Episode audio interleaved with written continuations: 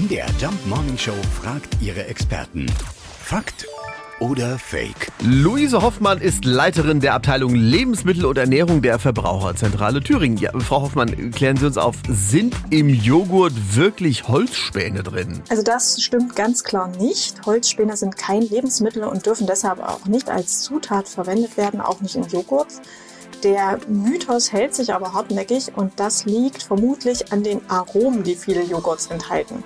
Und die können tatsächlich aus Holz hergestellt werden. Also vielmehr geht es da um das Lignin, das ist die Gerüstsubstanz des Holzes. Und hier ist das beste Beispiel das Vanillin. Vanillin ist der wichtigste Aromastoff des Vanillearomas. Und der wird tatsächlich im großen Stil aus Lignin gewonnen mit Hilfe von chemischen Verfahren.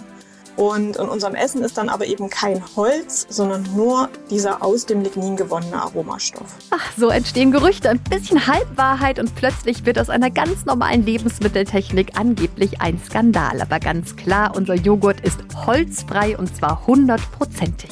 Das gilt übrigens auch für unseren Spargel, auch wenn er bei Sarahs Zubereitung gern mal ähm, etwas holzig schmeckt. Fakt oder Fake? Jeden Morgen um 5.20 Uhr und 7.20 Uhr in der MDR Jump Morning Show mit Sarah von Neuburg und Lars Christian Kade.